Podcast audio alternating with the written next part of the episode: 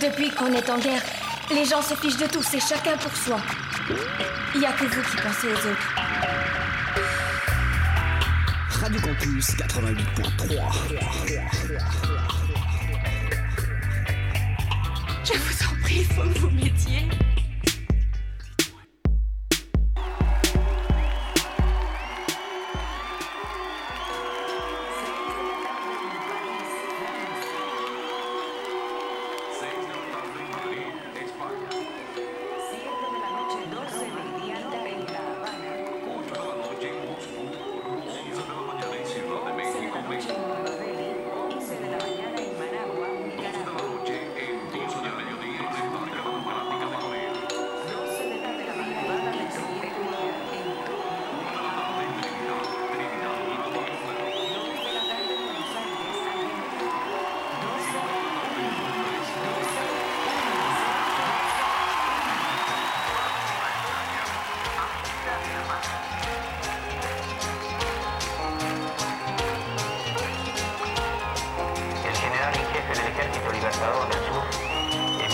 1965, la guerre du Vietnam bat son plein.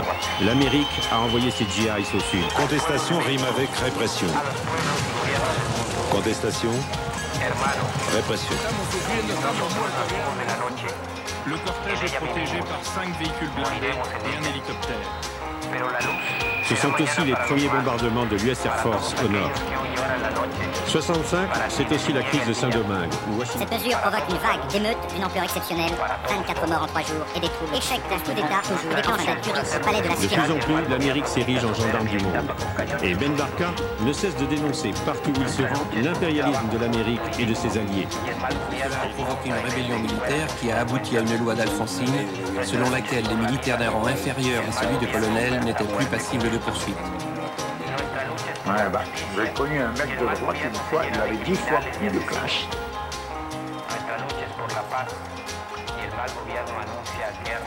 Washington est en feu. Les Noirs descendent dans la rue. Plus de 500 magasins ravagés, des quartiers entiers incendiés. Bilan 7 morts, 1200 blessés. Mardi 14 novembre 2023, deuxième mardi du mois, et comme tous les deuxièmes mardis chaque mois, nous accueillons les amis du monde diplomatique d'Orléans pour décrypter le diplôme euh, en cours. Merci à vous d'être à l'écoute sur Radio Campus Orléans. Si vous nous écoutez sur Radio Campus Orléans, sur Radio Campus Tours ou partout ailleurs dans le monde. À bâton rompu avec Hassan Kérim. Dans le studio ce mardi, Boris. Bonsoir Boris. Bonsoir. Euh, Boris, tu as choisi de nous parler de l'article sur l'Ukraine, Voilà. hein, où la guerre continue hein, malgré La guerre tout. continue et qu'est-ce qui se passe euh, à l'intérieur, Euh, euh, loin, du, enfin, loin du front, en Voilà. dehors du front Bah oui, on n'en parle pas dans les médias mainstream. Vous avez vu, une guerre chasse l'autre. Euh, cet article parle de la société ukrainienne hein, coupée en deux, un démantèlement de l'État social. Euh, Voilà, bah ouais. entre autres. Bah oui, que voulez-vous Pendant la guerre, le capitalisme continue. On en profite. Bien sûr, évidemment. Euh, Tu nous en parles dans quelques minutes.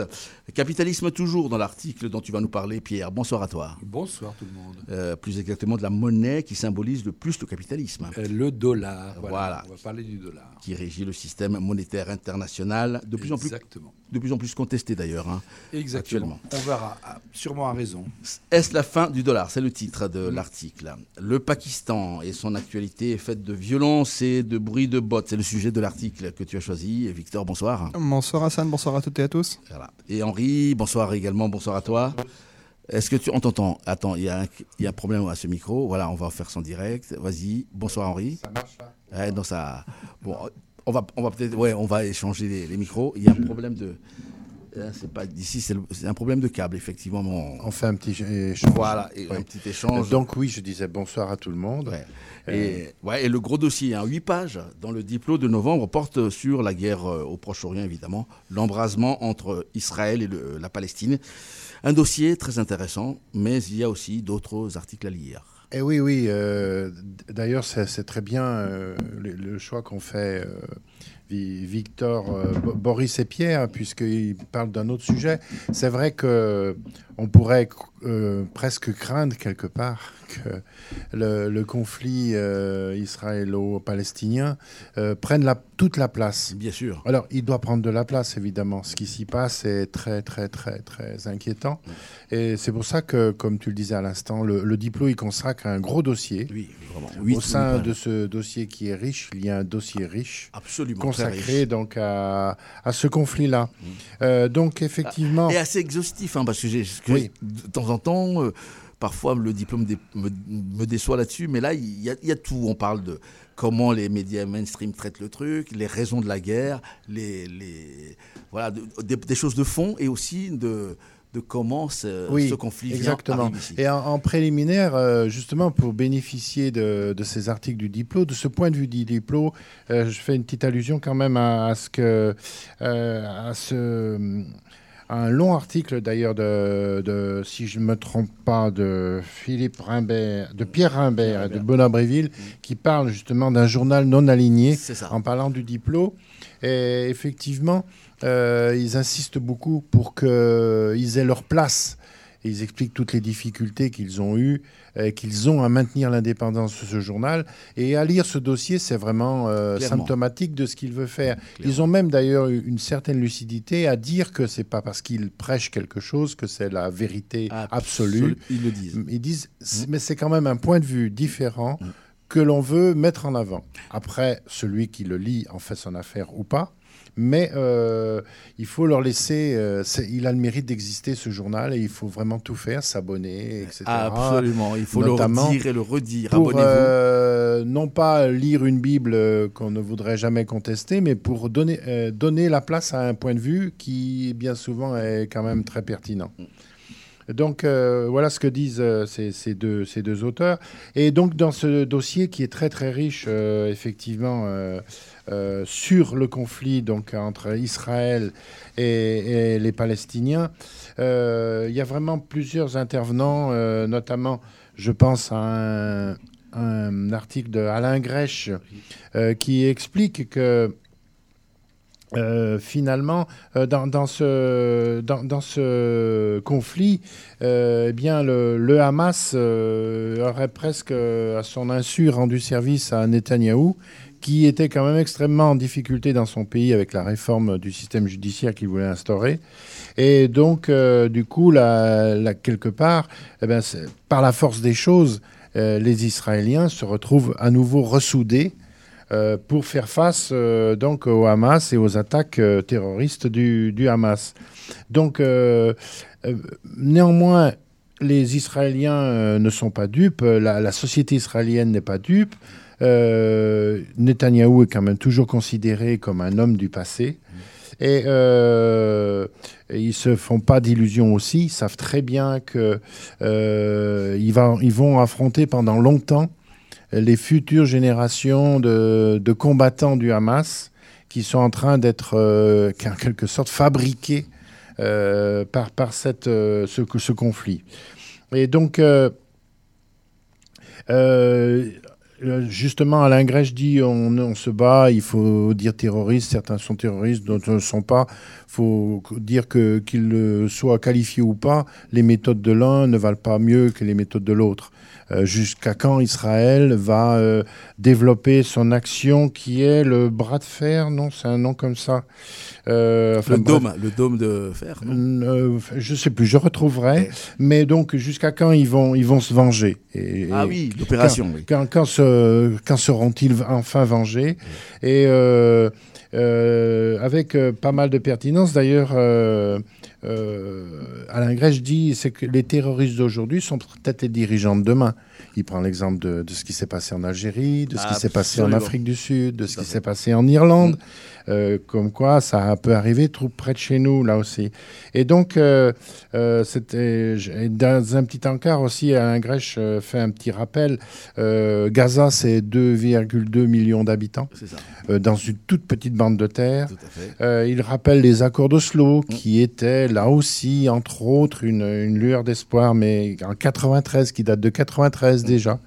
Et donc, et il rappelle également que le Hamas est aussi une, euh, une force politique qui a été élue euh, vainqueur des élections euh, en janvier 2006 avec plus de 44% des voix. Absolument. Et alors, effectivement, le bras armé du Hamas est, est un bras terroriste. Euh, Il n'y a pas. il y a même pas beaucoup de. pas l'ombre d'un doute pour- Pas, pas l'ombre d'un doute Ah, à ce niveau-là.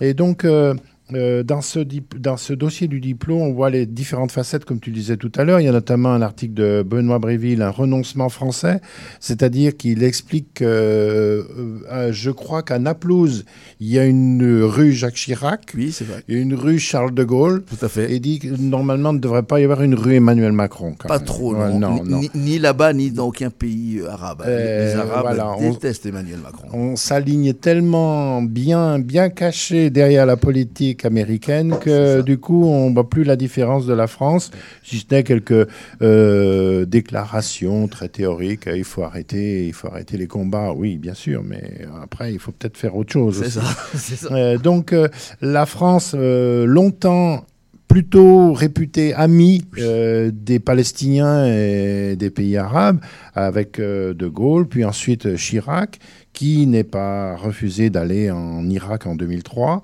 Euh, donc, dans ce cas-là, la, la France avait plutôt une bonne presse, on va dire. Mais euh, depuis que nous suivons le chemin tracé par Washington, nous dit Benoît Bréville, eh bien, effectivement, on est, on est retombé dans, dans, dans ceux qui ne sont pas très appréciés, euh, du, du côté des, des Palestiniens notamment. Et donc, euh, même d'ailleurs, on expliquait que dans son euh, Bonhomme app- euh, fait allusion à un petit fait divers qui arrivé en France, un restaurant du sud de la France, où il dit qu'un restaurant a failli fermer. Euh, parce que ça s'appelait Chamas Tacos Oui. et le C est tombé. Oui, absolument. et ça faisait Hamas Tacos. Hamas Tacos. Et Et, euh, les gendarmes sont arrivés les- très, très et vite. on, on les a menacés de fermer s'ils n'arrivaient pas à retrouver l'ampoule qui avait grillé. On vit Euh, un monde de- à la remplacer. un monde de dingue. Un monde de De dingue. dingue. Et donc, euh, voilà, euh, dans, dans cet article du diplôme, donc encore une fois, où on aborde un certain nombre de facettes, Thomas Vescovi, lui, dit qu'il parle de l'échec de la solution à deux États. Et euh, qu'on on a pu croire pendant longtemps que finalement c'était une issue plutôt euh, possible, euh, sans être trop rêveur. Mais là, effectivement, euh, par les temps qui courent, eh bien, on n'en est plus là. C'est, le temps de la guerre. Euh, on voit bien que, d'ailleurs, les Palestiniens ne sont pas dupes. Dans son article, Thomas Vescovi nous dit que les deux tiers des Palestiniens estiment que leur situation est pire maintenant euh, qu'en 1993, que donc ils jugent la solution à deux États complètement irréalisable désormais. Désormais, oui. Et euh, donc, euh, et, pour preuve, par exemple, la politique de colonisation qui, qui, vit- qui est menée par Israël, qui fait que on crée de plus en plus de, de colonies et par, par, des, par des définitions, en conséquence, il y a de moins en moins de, de territoires palestiniens euh, larges, notamment euh, plus vastes, notamment en Cisjordanie. Mais ce qui se passe en ce moment est, est très très très grave. Il y a des colons israéliens qui tirent, là encore cet après-midi, je, je regardais mes dépêches, qui tirent sur des Palestiniens. Ils essayent, en Cisjordanie, hein, parce que la Gaza, la- la- l'armée de, je- voilà, l'armée fait, fait le boulot, mais en Cisjordanie, c'est les euh, colons qui tuent des familles de, pour les faire fuir. Voilà. Voilà. Et dans, dans cet, euh, euh, l'auteur dans, dans cet article dit que la société israélienne euh, vise à invisibiliser les Palestiniens, c'est-à-dire euh, rendre euh, cette population qui est complètement étouffée et qui ne bénéficie d'aucune perspective politique. Donc quand on disait tout à l'heure qu'on est en train de fabriquer les terroristes de, de demain, ben voilà, euh, malheureusement toutes les conditions y sont. Donc euh, ça rejoint aussi un article euh, très intéressant de Akram Belkaïd, L'engrenage guerrier. Euh, donc c'est vrai que il y a un autre article aussi qui, qui se rapproche de celui-là, c'est un article Rayad Tel Aviv, coup de frein à la normalisation de Asmi Abidi et de Angélique Mounier-Kuhn. Et donc, euh, dans, dans ces deux articles, euh, on nous dit que, eh bien oui, euh, Israël avait commencé à se rapprocher de pays arabes comme le Maroc, comme l'Arabie saoudite, et que peu de temps avant les événements, d'ailleurs, des émissaires américains, c'est les Américains quand même, ils, ils savent tout, on sait bien. Ils avaient précisé que tout était calme. Sinon, ils ne seraient pas américains. Quelques jours puis, avant, le pas 7 été là, octobre, ils voilà. avaient précisé que tout était calme. Et donc, en ça. fait, euh, ben, c'était pas si calme que ça, puisqu'il y a eu euh, l'opération. Alors, côté Hamas, c'est Al-Aqsad. Et de l'autre côté, je cherchais le mot tout à l'heure, c'est l'opération Glaive de fer. Glaive de fer. Voilà. Et donc, euh, effectivement, euh, le, Hamas est passé, alors que tout était calme, ben, le Hamas est passé à l'attaque euh, pour contrer la, notamment la politique de colonisation d'Israël. Et puis, euh, les Palestiniens, ce, ce qui est très, très, très, très, très inquiétant pour eux, de leur point de vue, c'est qu'ils ne savent plus vers qui, à qui se confier. Parce que maintenant, qui va vouloir négocier avec le Hamas Qui finalement a le pouvoir? Puisque l'autorité palestinienne avec Mahmoud Abbas est complètement discréditée. D'ailleurs, euh, on ne leur demande même plus leur avis. Et donc, euh, c'est très inquiétant pour ce- cette terre, parce que là, il y a eu ces derniers événements, mais cette terre a connu de nombreuses guerres, mais dans la période plus récente, six guerres en 17 ans. Et comment se, re- se relever de, nous dit Akram Belkaïd, comment se relever de tant de dévastation et, qui, et comme, il le dit, comme je le disais à l'instant, il s'interroge aussi, il dit qui va discuter désormais avec le Hamas? Absolument. Et il pose une autre question, jusqu'où va aller la vengeance d'Israël? Quand vont-ils s'arrêter? Donc euh, euh, voilà.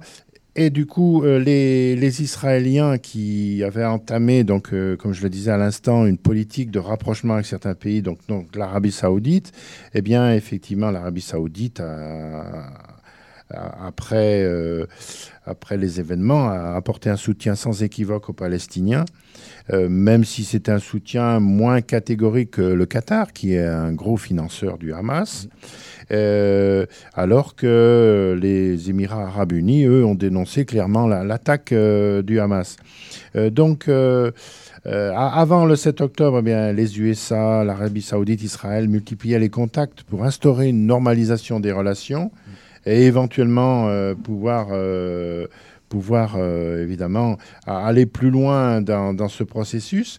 Mais les États-Unis euh, étaient prêts. et Biden s'était dit tiens, ça fera bien sur ma carte de visite en vue de ma, des prochaines élections présidentielles américaines.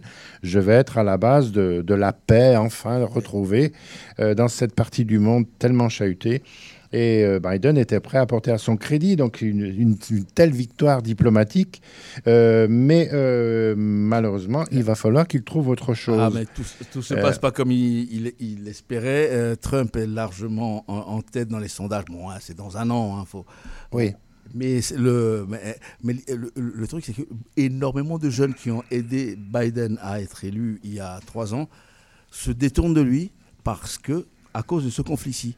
Il suffit de voir, hein, il y a les, sur, sur, euh, sur les réseaux sociaux énormément de jeunes qui disent mais jamais de la vie on votera pour Biden. Donc ça, ça, ça rebat les cartes hein, à, à- à peu près. Et, et je- quand je vous dis que Trump est devant, c'est de 10 points, 10 points, 15 points dans certains Oui, oui. États. Quoi.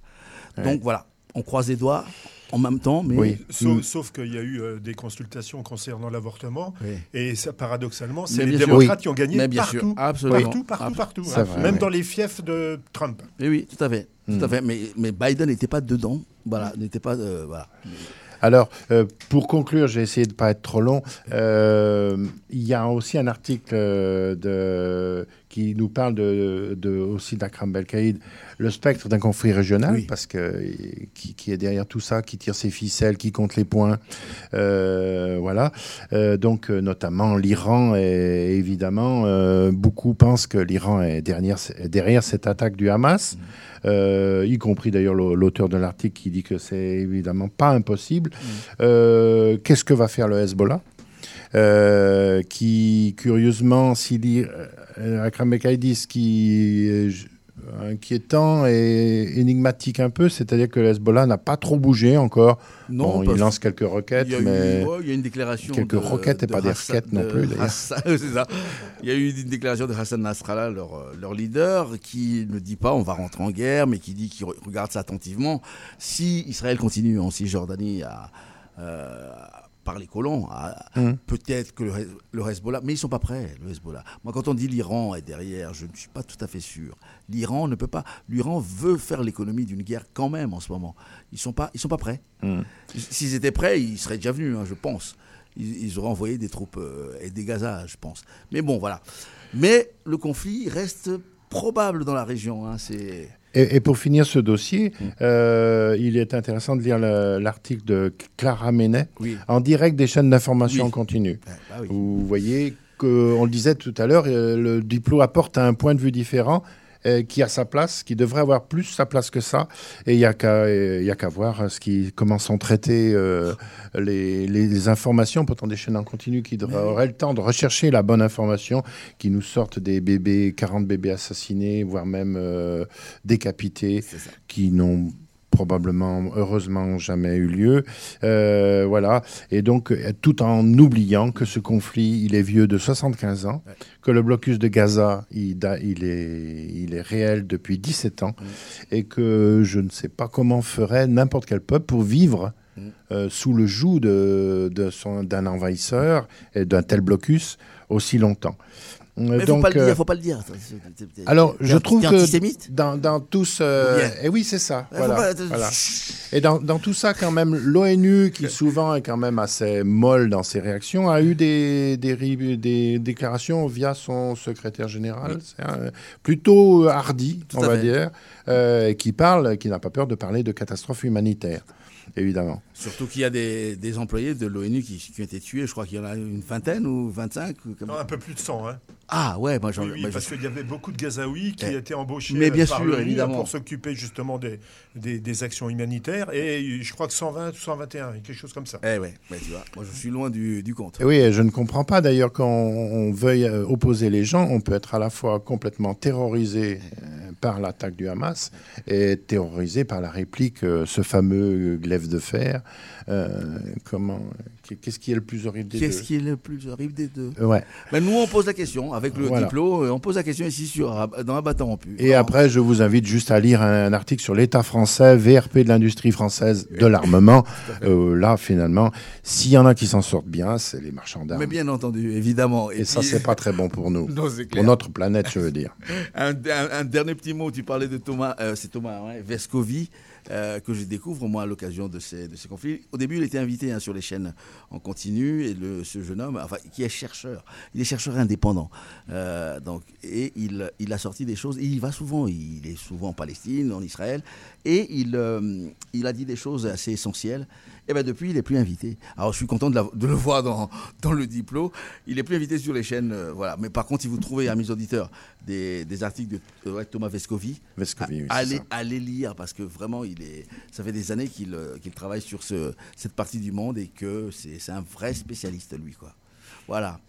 Un peu de musique et on parle, on part en Ukraine où ça va pas bien non plus, hein, Boris. C'est pas terrible. C'est pas terrible. hein. Euh, un peu de musique. Alors, pour faire, euh, pour faire mon éducation Oui. euh, en country musique, parce qu'à la dernière émission, le mois dernier, je C'est disais ça, que... même à notre âge, on peut encore apprendre. c'est ça. Tu n'en doutais pas. Je disais que voilà, je, la country music, c'était pas trop mon truc. Mais si, mais si, si Johnny Cash, évidemment, j'avais Eh jamais ben oui. Johnny Cash. Et, euh, Surnommé Man in Black. C'est ça. Et euh, alors, donc là, ouais, c'est Johnny Cash. Euh, Le morceau s'appelle Hurt et est sorti en 1994. À bâton rompu jusqu'à I 20h. hurt myself today to see if I still feel. I focus on the pain, the only thing that's real. The needle tears a hole the old familiar sting.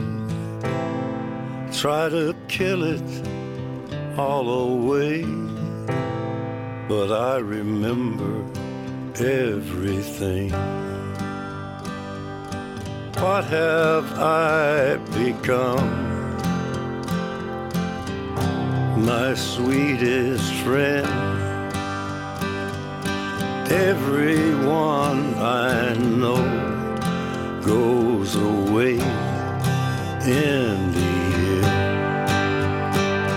And you could have it all.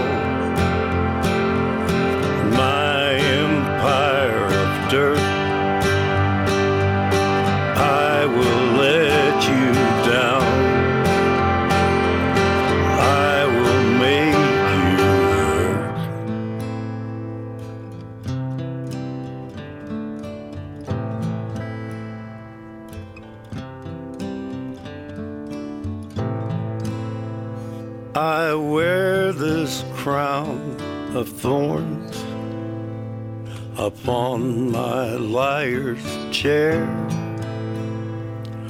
full of broken thoughts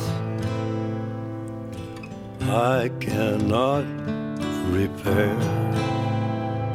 Beneath the stains of time, the feelings disappear. You are someone else. I am still right here. What have I become? My sweetest friend. Everyone I know goes away in the end.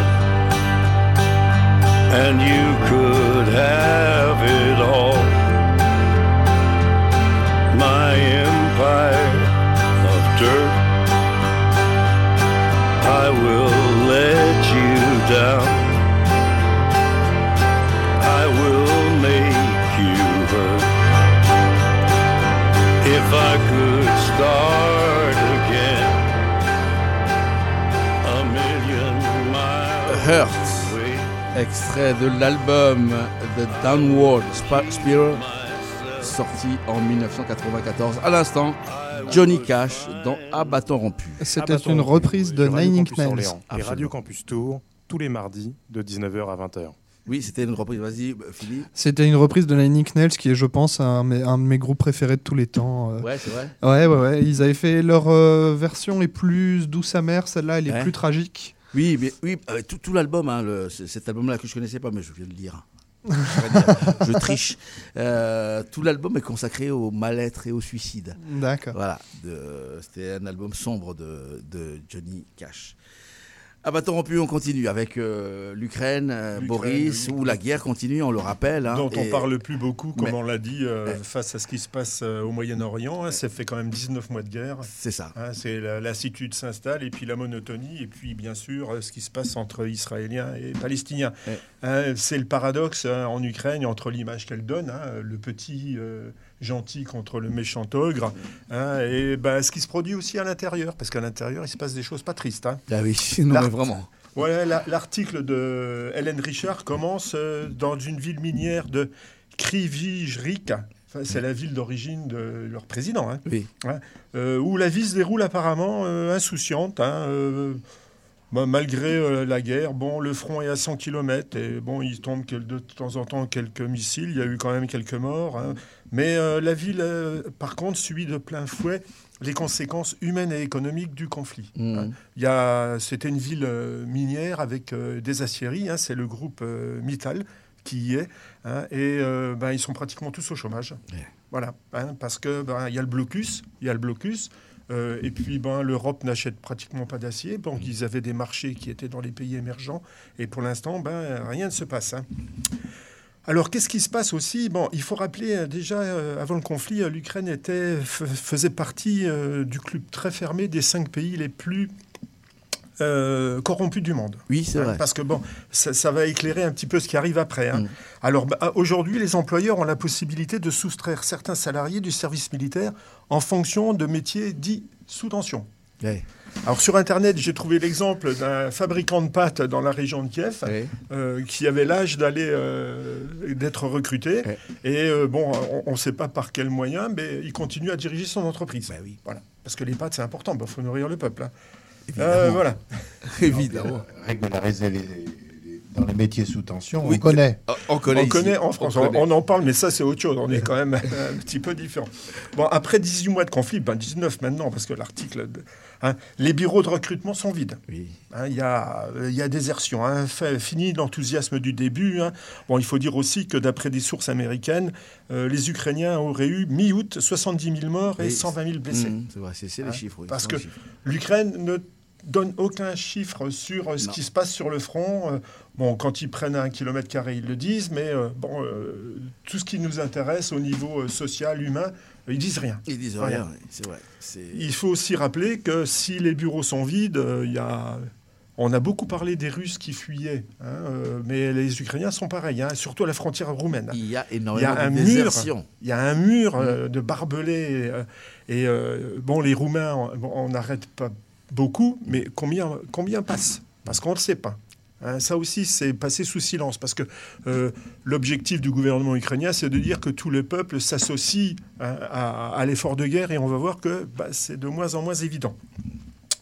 Euh, les protestations se multiplient face à euh, certaines formes d'injustice. Par exemple, les soldats qui étaient allés au front, euh, qui étaient issus de leur entreprise, euh, ju- euh, jusqu'à présent étaient payés en fonction du salaire de leur entreprise. Et ça, ça a disparu il y a deux mois. Maintenant, ils n'ont plus que la solde militaire, euh, qui est euh, moindre. Et donc, bon, bah, ils trouvent que c'est une injustice parce que ça a été décidé manu militari par le gouvernement ukrainien. Voilà. Euh, de plus, hein, le Parlement est en train de détruire ce que nous, en France, on qualifie de droit du travail.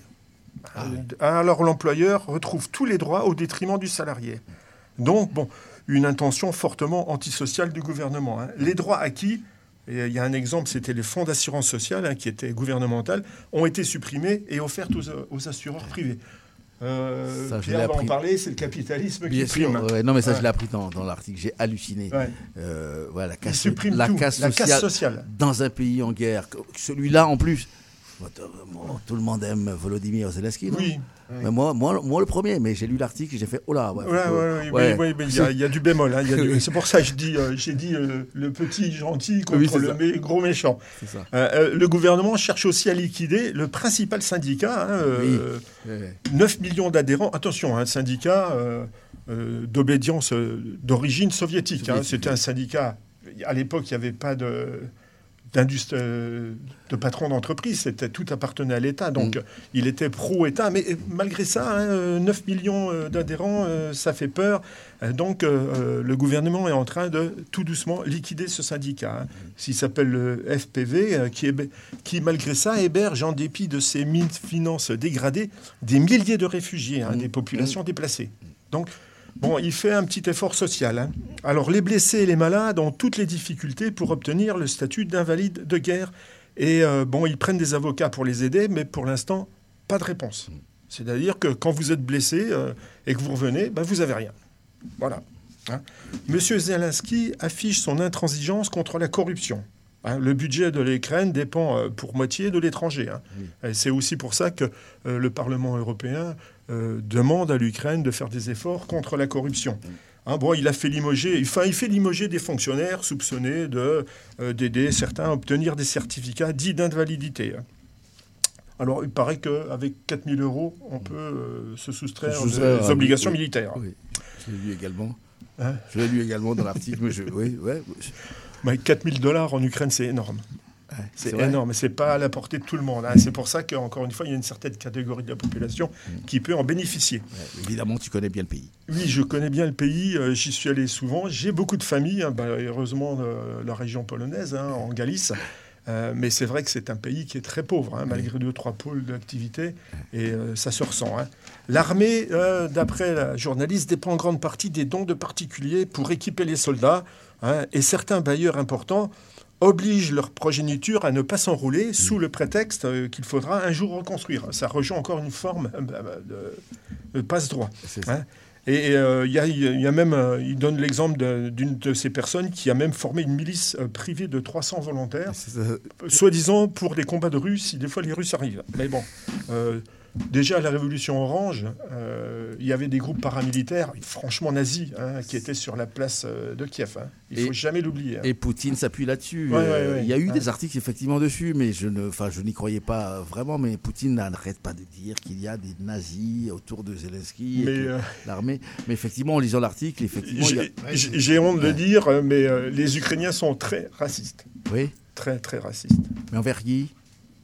Des gens comme moi?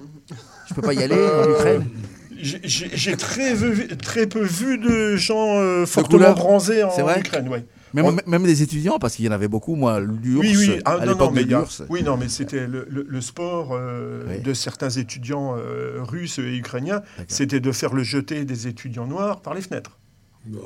Bah si. Ah, bah, Ben, si. c'est plus une épreuve olympique. hein.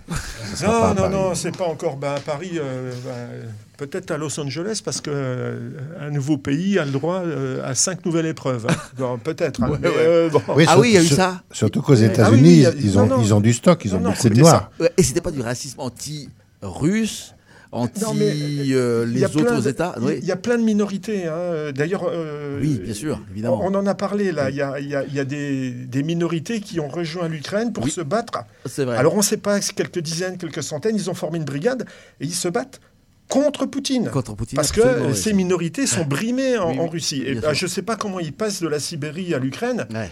Alors vrai. combien ils sont? Est-ce que c'est un effet d'annonce? C'est vrai que ça existe. Est-ce qu'ils sont nombreux? Et ils viennent se battre contre Poutine. Tout à fait, oui. Ils se battent même pas. Ils disent c'est pas l'Ukraine. Nous, on, on veut se battre contre Poutine. J'ai vu, vu un documentaire dingue, c'est les, ce sont les Tchétchènes. Il y en a, on sait qu'il y en a beaucoup hein, du côté de, avec euh, Poutine, avec Kadyrov, euh, leur chef d'État, mais il y a aussi beaucoup de Tchétchènes qui se battent du côté ukrainien contre euh, Oui. Poutine et contre Kadyrov. ouais. Oui, oui. Ouais, c'est, dingue, cette, pa- cette- cette partie du monde est dingue aussi. Voilà. Ouais. Euh, le racisme. Bon, moi j'étais allé. ben, on- on- nous, on a adopté une fille qui est noire. hein. Euh, on était allé donc euh, en Ukraine, dans des petits bleds hein, où, euh, où habite ma famille. Et euh, il y a une Ukrainienne qui était en vélo. Alors nous, on, on marchait à pied, donc avec euh, notre fille black. Et l'Ukrainienne, elle tournait la tête, elle tournait. Et c'est payé un arbre. Parce que c'est peut-être qu'elle la regardait première la fois par, par Internet où elle voyait une vraie, une vraie noire. Ouais, ouais, moi, j'étais, euh, non, ouais. mais pour dire, non, non, ils sont, bon, ils sont racistes, ils sont racistes. Mais il y a beaucoup de. Bah, bah, bon, par, pas, pas de par- mes connaissances, je pense. Moi, j'ai, eu la, seule pas. manifestation de, de racisme que j'ai eue euh, euh, quand mes parents travaillaient à Moscou et que j'y allais souvent. Un jour, j'en- j'entends, bah, j'ai appris le russe comme ça aussi, hein, de temps en temps. J'entends un gamin qui dit Abyssienne. Abyssienne, ça veut dire singe. Donc, euh, mais on, on me disait ça avec le sourire, et moi je lui souris évidemment. Et, euh, et donc, il y y, a un collègue qui parle russe qui me dit Ah non, il vient de dire singe. Et là, du coup, je suis allé vers la mère qui parlait anglais, heureusement. Il m'a dit Mais non, mais c'est quel...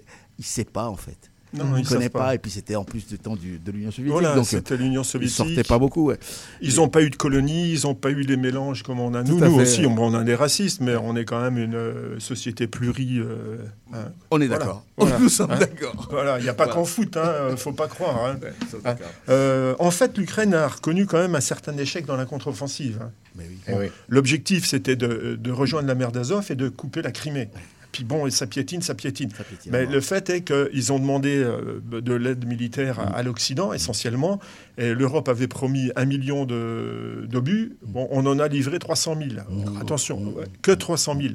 Mais le, le problème, c'est qu'on n'est pas dans une, dans une société euh, de guerre. C'est-à-dire que, par exemple, pour, les, pour nos canons, là, les fameux canons français, on, on vient de doubler la capacité de production, mais il faudra quelques mois. Bien sûr. Hein. bien sûr. Euh, un exemple, hein, les Danois nous avaient acheté ces, fameux canons, ils les ont prêtés à l'Ukraine. Parce que bon, les Danois, pour l'instant, ils ne veulent pas attaquer la Suède. Donc euh, euh, ça, c'est euh, positif. Et on pourrait faire beaucoup de, de, de- de ces exemples-là, parce qu'on a plein d'armes qui servent à rien et qu'on garde. hein, parce qu'on est en train de monter en puissance, parce que tout- toutes les nations européennes euh, sont en train de remobiliser. Bon, on l'a dit, hein, euh, les, les ar- les marchands d'armes y vivent bien. Mais on, on- on se prépare quand même à quelque chose qu'on ne connaissait plus depuis la guerre froide. hein. D'ailleurs, le, Dans le- les canons César, là, voilà, on, on double la capacité en France. Le commandant-chef de l'armée euh, ukrainienne a reconnu il y a quelques jours là, de- dans le journal anglais The Economist que la grande offensive n'a pas eu l'effet escompté. Non, non, ben. Et juste le lendemain, des, des journalistes américains qui ont croisé euh, Zelensky qui, qui lui dit Mais si, mais si, ça marche. Se poser la question du juste de voir est-ce que Volodymyr Zelensky est au courant de tout? Est-ce que non, mais d'un Voilà, côté, oui. d'un Voilà. côté, ça marche parce que euh, il, il faut, faut bien savoir que euh, la Russie, c'était censé être la deuxième armée du monde. Oui, oui, aussi. oui. Ils se sont, ils ont eu quand même six mois pour se fortifier. C'est, c'est pas une armée conquérante qui se fortifie, c'est une armée qui attend. Hein, elle n'est pas, elle est pas en attente, même Ouais, s'il y a mais- des, des mini combats là euh, euh, au nord. Mais c'est, quand même l'armée russe qui est en échec. Bien sûr, non, mais tu moment. dis ça parce que. Euh, c'est- Voilà. C'était Prigogine, c'est la faute de Prigogine. Bon, maintenant qu'il est mort, on attend que ça, que, Non, que ça accélère c'est- les trucs, mais. euh, c'est pas que la faute de Le, Prigogine. le recrutement est en Le cours. recrutement est en cours, c'est ça. Non, non, non, non. Euh, bon, les, les Ukrainiens nous demandent des armes. Voilà. Oui. Ils ont besoin d'armes. Euh, euh, je suis allé sur Internet. C'est vrai qu'il y a des journalistes qui ont dit que euh, dans, dans certains secteurs du combat, ils comptent les OU. Oui, bien sûr. Voilà. Ouais. Hein, ils tirent que, voilà, quand ils sont vraiment sûrs, parce Mm. qu'ils manquent, ils manquent de, de tout pour l'instant. Ouais. Bah, apparemment, les Russes, c'est pareil, parce qu'ils ils vont même jusqu'en Corée du Nord pour essayer d'avoir des armes. Donc, euh, euh, voilà, c'est Voilà. ce qu'il faut dire. Euh, Qu'est-ce qu'il faut dire aussi? Ben, Relatif à l'échec de la contre-offensive, hein, euh, il y a les crises économiques, il y a la corruption qui ne porte pas son nom, il y a les capacités à soustraire des proches du service militaire, euh, il y a euh, un marasme économique, il y a aussi une espèce de fichier là, qu'ils avaient mis en place avec les Américains où euh, toutes les données de 19 millions d'Ukrainiens ben, sont disponibles pour tout le monde. Hein, euh, voilà, ils n'ont pas de système de, de secours hein, ou euh, de prévention. Euh, Il y a beaucoup de choses qui vont pas euh, au niveau social. c'est vrai que l'État ukrainien est en train de casser euh, tous les acquis sociaux. Soi-disant pour l'effort de guerre, parce que bah, apparemment il faut consacrer tout à l'effort de guerre, mais ça ne justifie pas non plus euh, ces décisions qui sont prises à haut niveau. Euh, quelque chose aussi, hein, Madame van der Leyen a lancé euh, récemment et officiellement les démarches pour l'adhésion de l'Ukraine à la Tout à communauté économique européenne. Bon, Tout à fait. ça prendra 10 à 15 ans. hein. Oui, mais. Mais elle a normal. déjà dit, oui, oui, non, mais elle a déjà dit que dès à présent, l'Ukraine aurait le statut euh, de, de membre, Membre, euh, oui, euh, privilégié privilégié, c'est-à-dire qu'il il y aura beaucoup plus d'aide économique. Eh oui. Voilà. Bon, bah, on va voir. hein. Euh, voilà, c'est quelque chose de positif. Mais il faudrait. euh, Quand ils auront enfin fini, il faudra reconstruire. Ben, c'est ça. Autre Mais- chose. mais- c'est c'est vrai. Mais en même temps, il faut. Ben oui, il faudra lutter contre la corruption avant, comme tous les autres pays. Une, une autre anecdote qui me vient à l'esprit, il y a Armand Lanoux qui avait écrit un bouquin sur Henri Barbus. Oui. Hein, ben, Henri Barbus, c'est le nom d'écrivain. Ben, c'était le nom, euh, c'était le fils d'un homme politique très, très important euh, qui était sur le front. Il avait été blessé pendant neuf mois à l'arrière. Et Quand il est, il a on lui a offert un poste euh, à l'arrière, il a dit je retourne euh, euh, dans les tranchées parce que ce que j'ai vu, les gens qui vont au resto, qui font la fête, oui. m'a complètement écœuré. Ben, bien sûr. M'a complètement écœuré. Donc je retourne. C'est ce qui se passe aussi en Ukraine. Pourquoi il y a une démobilisation des gens? C'est que ben, à l'arrière, même s'ils prennent quelques missiles dans la gueule, euh, ben, ça n'a rien à voir avec le front. Non, c'est vrai. C'est vrai, ce peuple est très nationaliste, très patriote, et de plus en plus de, de- de documentaires que Voilà. je vois passer avec des Oh. jeunes, hein, des jeunes gens qui disent, mais on va, on sait bien qu'on va aller mourir, donc ils, ils sont, voilà. Voilà, autre anecdote, Ouais. hein, euh, les, les Ukrainiens nous demandent des obus et euh, du matériel, mais je rappelle que à une certaine époque, l'Espagne nous demandait des avions et des canons, Bien sûr. oui. qu'on leur a pas donné, hein, et ça s'est mal passé. Et euh, les Ukrainiens disent que s'ils ne gagnent pas la guerre, euh, ben, c'est les États baltes et éventuellement la Pologne qui risquent de- d'en subir les conséquences. Et je- ils n'ont pas tout à fait tort. Parce que absolument. euh, on, avait parlé des États baltes, il y a quand même sur les trois, il y en a deux où il y a des fortes populations russophones. Mhm. Et j'avais cité l'exemple d'un papy russe qui attendait l'armée russe. Donc, euh, oui, oui, bien sûr. non, mais c'est en gestation. Ah oui, non, mais vraiment, c'est enfin, pas, pas, bien. Enfin, ce qui se passe pas là-bas, c'est pas bien pour le. C'est comme au Moyen-Orient, futur, c'est euh, franchement pas bien voilà. du tout. Merci à toi, Boris. Euh, on continue. À bâton rompu, l'état du monde. L'état du monde, il va être euh, économique. euh, Pierre, on va parler du dollar. Voilà, voilà. Année de dollar, dollar, dollar. Non, je chante Aloe Black qui dit ça. Année de dollar, mais je, je, te, je te coupe pas, vas-y. Alors, j'avais pas commencé. Alors, le dollar, voilà euh, l'explication euh, avec un, avec un, euh, un, un historique de Oui, ce qui s'est passé et Très, très comment le dollar est devenu euh, la monnaie euh, mondiale qu'on connaît. Enfin, voilà, c'est avec les dollars qu'on paye tout. Ça commence dans les années euh, 40, à la fin de la guerre, avec euh, Bretton Woods et euh, les Américains qui, euh, qui disent, qui décident que le dollar va être la seule devise qui va pouvoir être s'adosser à l'or, et les autres devises s'adosseront sur le dollar. Ça. va durer pas mal de temps. Il va y avoir des, ils, vont en tirer des avantages monstrueux et colossaux. Et à peu près tout le monde va, euh, enfin à peu près tout le monde, beaucoup de gens vont critiquer euh, cet état de fait. Alors, euh, je ne vais pas te citer tous les gens qui sont cités parce qu'il y en a pas mal, et pendant tout le temps, et ça commence dans les, dès les années 50. Mm. Alors, pour, pour citer ceux qu'on connaît plus proches de nous, on a Sarkozy, on a Giscard, et on a De Gaulle lui-même. C'est le premier. Voilà, le premier exactement. Qui a critiqué le, voilà, l'outrance. Euh, l'avantage, l'avantage que, que, le dollar donnait aux États-Unis.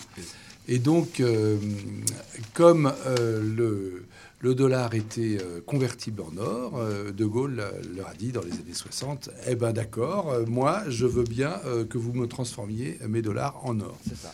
les Américains, ils n'ont pas aimé. D'ailleurs, c'est assez drôle. Il, a eu un sobriquet. Ils l'ont appelé euh, Gold, De Gold Finger. c'est ça. Voilà, donc, euh, mais un, clin d'œil au film hein, James Brown, exactement, Goldfinger, qui, qui, apparemment sortait à l'époque. c'est ça. Mais euh, du coup, dans les années, tout au début des années 70, Nixon va mettre un, arrêt à tout ça et donc il va casser les les accords de Bretton Woods et on va repartir dans ce qu'ils appellent un casino euh, monétaire mmh. international avec quand même le dollar qui garde, euh, qui, va garder un, monopole sur plein de choses et avec toujours des critiques. Euh, comment est-ce que on fait pour, pour, pour faire sans le dollar, etc. Alors, le, le, ce qu'il y a de nouveau là, et à mon avis, c'est probablement pour ça qu'on a que, que, que l'article a, été écrit, c'est que les membres du BRICS, euh, ce qui se sont réunis il n'y a pas très longtemps, mm. Euh, ont décidé, euh, ont rajouté leur petite musique à, cette, à, cette, à, ces, à ces critiques. Et euh, ce, que, ce que se demande l'article, ce qu'on se demande dans l'article, c'est est-ce que finalement ils vont pas finir par avoir raison, même si, même si, même si euh, il y a une énorme euh, les échanges, pardon, les échanges se font toujours en dollars mmh. à une proportion absolument énorme, d'une part, et que on se demande quelle pourrait être la solution. Parce que, évidemment, si on remplace le dollar, par quoi on le remplace? Par quoi on le remplace? Le, La roupie, euh, les roubles, le yuan, enfin, on ne sait pas trop. Euh, d'une part, et puis euh, d'autre part, il y a déjà quelque chose qui apparemment existe, ce que j'ignorais, qui était proposé par le FMI déjà il y a, une cinquantaine d'années, mais dont personne ne se sert. En fait, tout le monde utilise le dollar. Euh, donc le dollar est malade, le FMI est malade, le... mais n'empêche que euh, personne n'est capable de détrôner le dollar. Mm. Il y a une petite conclusion euh, de cet article en disant que pourtant ça ferait du bien à la démocratie et peut-être même aux Américains si on arrivait à changer, à trouver une vraie monnaie internationale. Bah, parce que là, il y, a une espèce de double, il y a une espèce de, double jeu de, euh, quand on a, quand on la, monnaie nationale est également la monnaie internationale, c'est que qu'est-ce que quand, on s'occupe du dollar, est-ce qu'on s'occupe de la politique intérieure ou est-ce qu'on s'occupe de la politique extérieure? C'est ça. Et le titre, le titre exact de, de, cet article, c'est est-ce vraiment la, fin, du dollar, mais en même temps le pire ennemi de la monnaie américaine, ce sont les États-Unis. Un, article très intéressant, très bien documenté et assez long finalement. Je ne sais pas si je l'ai bien résumé. Oui, bien sûr, bien sûr. De Renaud Lambert et de Dominique, Dominique Plion. voilà, je ne suis pas économiste. Mais euh, La seule chose à rajouter, c'est que la, Chine, évidemment, c'est... Euh, le concurrent le plus direct hein, des États-Unis. Il y a même une visite là du, du président Xi Jinping aux États-Unis bientôt, et on ne va parler que de ça, de la monnaie. Et la Chine a décidé à un moment de faire euh, son commerce dans la. Euh, c'est le yuan, mais il y a un nom technique qui est dans l'article que j'ai oublié. Ah oui, oui, tu as raison. Oui, raison. Et, et, en fait, et ça fait très peur aux États-Unis parce que du coup, aujourd'hui, la, la Russie également embraye. Euh, L'Afrique, le Brésil, ah oui, le Brésil. Lula n'a plus très envie d'utiliser le dollar. Ouais. Les BRICS se sont, se sont, euh, ils ont accueilli, je sais pas quoi, une dizaine de pays qui sont tous très vénères. Oui, oui, de, ils sont de plus en plus nombreux et ils, on le disait le mois passé, euh, ça faisait un peu sourire les BRICS. On disait bon, ils se réunissent exactement. un peu ils font un bon petit repas puis ils s'en vont. Mais, Mais, là, maintenant, ça, ça. commence à être un front euh, qui, dont il faut tenir compte. Parce qu'il y a le Brésil, l'Inde, la Russie, L'Afrique du Sud, et d'autres pays Et- et qui maintenant viennent euh, s'agréger. c'est les pays arabes également, la- Oui. les monarchies arabes. Voilà. Disons que, outre l'énorme avantage que confère le dollar aux États-Unis, ils s'en servent aujourd'hui comme, d'une, euh, comme de, de, de- de sanctions. Mais bien sûr. Et qu'il y a de tellement, il y a de plus en plus de pays qui sont sanctionnés. Finalement, ils vont finir par se dire, bah nous, on va le dollar, euh, voilà, on, Mais évidemment. on va faire autre chose. Évidemment, pourquoi Pourquoi on, euh, voilà, on serait sanctionné et qu'on ne pourrait plus faire d'affaires parce que euh, les Les États-Unis sont ont fâchés contre nous Bah ouais, là, Voilà. je- bon, passe des choses. Affaire à suivre. Ben, merci à toi, Pierre. À bâton rompu, 19h-20h sur Radio Campus Orléans. C'est bientôt la fin. Par le Pakistan. On va. On, on- on- Oui, oui, on oui. là, le Euh. Mais c'est pas, c'est pas très joli, joli non plus ce qui se passe. Ah non, non, non, c'est pas très, c'est pas très classe. Donc du coup, c'était l'article au Pakistan, le retour du bruit des bottes par Laurent Goyer, qui est directeur de recherche à Sciences Po. Et l'article ouvre directement sur le 9 mai 2023 avec l'arrestation du Premier ministre Imran Khan pour corruption. Euh, le problème, c'est que c'était un Premier ministre qui était extrêmement populaire. Et du coup, il y a eu des grosses manifestations populaires visant directement les forces de l'ordre et l'armée. Il y a eu euh, des euh, centres de recrutement qui ont été brûlés, etc. Donc ça a bien évidemment entraîné une intervention très musclée de la police. Les images sont censurées sur les télévisions, mais elles sont présentes sur les réseaux sociaux, donc on peut, se les procurer sans trop de problèmes. Et il y avait des rumeurs éventuellement de mutinerie au sein de l'armée, donc tout ça a contribué à enflammer la situation. Euh, reprise en main autoritaire de la part de l'armée, qui a fait un certain nombre de raids policiers contre les membres du PTI, donc le membre euh, du euh, le parti d'Imran Khan. Mm. C'est le mouvement du, du Pakistan pour la justice, c'est ça? C'est ça. Euh, J'ai pas osé euh, ne le prononcer le nom en pakistanais, enfin je sais pas. T'aurais dû. Ouais, ouais, ouais. Parce que, moi, je, parce que moi, je comptais totalement sur toi. Tu vois, je me suis dit, je vais pas le bûcher par cœur, mais je comptais absolument sur toi. Donc voilà. euh, euh, condamnation de Monsieur Khan, en, qui entraîne une interdiction de se présenter aux élections. Apparemment, c'est une tactique assez régulière de l'armée euh, là-bas. Quand euh, des politiciens deviennent trop gênants, on les condamne et après ils sont interdits pour les élections.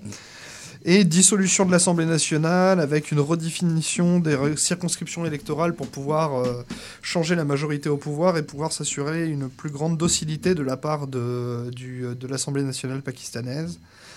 Donc euh, c'est une tradition pakistanaise infructueuse qui se déroule depuis plusieurs années de se dresser contre l'armée. hein, euh, euh, les premiers ministres s'y sont euh, ont défilé et se sont tous un peu cassés les dents dessus. Et effectivement, M. Khan a essayé euh, d'im- d'imposer des officiers au sein du ISI, le service de renseignement de l'armée. et ça s'est très mal passé, du coup, à la suite de ça, parce que du coup, l'armée a, a mis le holà. On observe un opportunisme des partis dominants qui fait le jeu de l'armée, euh, adoption de textes législatifs euh, criminalisant toute atteinte à l'armée. On a Assim Mounir, qui est le chef de l'armée de terre, qui s'affiche comme seul maître à bord, en matière militaire bien évidemment, mais aussi économique, monétaire et sociale. Toutes les décisions économiques doivent être validées par une instance, le Special Investment Facilitation Council, sous contrôle militaire. Donc du coup, voilà, l'armée contrôle euh, une grande partie de l'économie. euh, ça pourrait en faire rêver certains, mais voilà. Et euh, l'armée, bien évidemment, défend ses intérêts. Elle est à la tête d'un énorme empire financier euh, au Pakistan. euh, ça... On n'a pas idée. Ils Mhm. sont riches à milliards de dollars et, et ils viennent Je crois que dans l'article, il disait 30% de l'économie Oui, du mais- Pakistan mais par tout passe, tout passe dans leur Mhm. poche, en fait. Et voilà, tu peux pas faire d'affaires au Pakistan sans passer par l'armée. C'est ça. euh, qui euh, du coup s'accapare des terres agricoles et des, des, terres, euh, des terrains urbains. The Intercept, un journal américain, a dévoilé qu'il y avait eu un deal entre l'armée et les États-Unis pour que donc les États-Unis pour que les États-Unis approuvent un nouveau prêt du FMI auprès du Pakistan en échange de vente d'a- d'armes et d'équipements militaires à l'Ukraine. Voilà, c'est un bien évidemment, euh, j'allais dire Téhéran, mais c'est pas Téhéran. Non, c'est euh, euh, Islamabad. Islamabad Islamabad. a buté en touche et a prétendu que c'était une information fausse parce que la, bien évidemment la position officielle euh, de- du Pakistan c'est la neutralité dans la guerre russo-ukrainienne. La situation économique est particulièrement difficile. On a une inflation de 30% en septembre 2023 et on a une croissance du PIB qui est passée de 6,1 à 0,3. Donc euh, vraiment la situation économique est catastrophique. Ce qui d'ailleurs a provoqué un envol des prix euh, du gaz et de l'électricité qui ont redéclenché des nouvelles manifestations en septembre. Donc euh, voilà, on y est encore. Et euh, la conclusion de l'article revient sur le fait que du coup, la situation économique étant si difficile, ça provoque un exode massif. Il y a plus de 800 000 candidats à l'exil sur la première moitié de 2023 au Pakistan. Euh, Ce qui m'étonne pas du tout. L'armée pakistanaise joue sur le soutien des États-Unis. Alors, les États-Unis se disent c'est encore un pays démocratique, entre guillemets, mais vraiment des guillemets énormes. Euh, ils ont toujours soutenu parce qu'ils sont à côté de l'Afghanistan, vous voyez.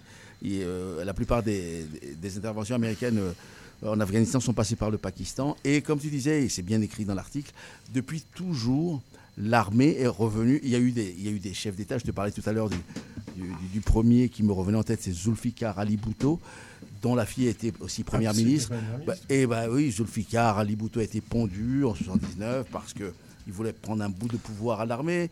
Sa fille a été assassinée, hein, euh, voilà. Et, le, et là, en ce moment, c'est Imran Khan. Et je te racontais aussi la vie d'Imran Khan. Imran Khan a été le, euh, alors c'est un joueur de cricket, c'est ça? Mhm. Vous savez le truc à, à, à cheval. Oui, là. qui est le sport national du- au Pakistan, bon. ouais. Capitaine de l'équipe nationale, beau gosse. Pendant longtemps, Imran Khan vivait à Londres. Il était souvent en, en une de euh, Paris Match. C'est comme ça que moi je l'ai découvert dans les années 80, parce que ce monsieur sortait avec la fille de Goldschmidt, qui était le grand bonhomme de la presse. Il rentre, il essaie de ren- enfin, il rentre au Pakistan en se disant je vais faire de la politique et tout le monde rigolait en fait. Même les militaires là-bas disaient ouais mais viens, viens donc. Allez, va- regarde le palais comme il est beau là, on va t'installer là dans le fauteuil là, on va mettre un peu d'or sur les côtés là et puis surtout tu ne fais pas chier. Et bah si, il a voulu il a voulu rentrer dans, dans- dans ce jeu en se disant ben, je vais prendre un peu de pouvoir au- à l'armée et voilà ce qui arrive. Et ce Mhm. pays ne sera jamais stable, jamais stable si on n'arrive pas. Malheureusement c'est là-bas comme en Afrique, hein, euh, si on n'arrive pas à mater l'armée. Mhm. Ça sera le mot de la fin. Pour moi. Merci à vous, les amis du monde diplomatique. On se donne rendez-vous le deuxième mardi du, du- du mois à venir, novembre. Décembre. Décembre, ça sera déjà en décembre. On sera déjà en décembre. Eh Il faut oui. penser à Noël déjà. Mm. Waouh. C'est- Et euh, alors, euh, Raidon euh, à Orléans, ils sont pas encore arrivés pour faire du reggae, mais bon, on va, on va, on va, on va terminer en musique parce que j'ai prévu ça depuis longtemps. Euh, en ce moment, j'écoute beaucoup de chansons de paix. L'autre fois, j'ai diffusé Give, Give Peace a Chance. Là, c'est Jimmy Cliff en 1969. Et c'était juste après les. La, il a fait cette chanson après la guerre du. En 67. C'était la guerre euh, entre Israël et l'Égypte. C'était pas les six jours Kippour. bien, Ah, c'est les six jours. La guerre Les des six jours. jours. Voilà. Et ça s'appelle Wonderful World, Beautiful People. Il appelle tout le gens à se calmer et puis à faire un beau monde avec plein de gens gentils. Il y a du- il hein. il y a du boulot. Il y a du boulot. Et si vous écoutez la chanson jusqu'à la fin, ouais, il, il appelle quand même. hein. il, euh, il dit Pompidou même. Il dit à Pompidou, fais la paix. Kosygin. euh, il, il appelle qui? Bon, Nixon aussi. Bon, tout ça, ce sont des gens que Henri, euh, Pierre et Boris sont connus parce qu'avec avec Victor, on est trop jeunes. hein. Voici Jimmy Cliff pour terminer à bâton en feu. Wonderful world, beautiful people. On a trop attendu pour que les gens soient gentils. Hein On touche du bois en même temps.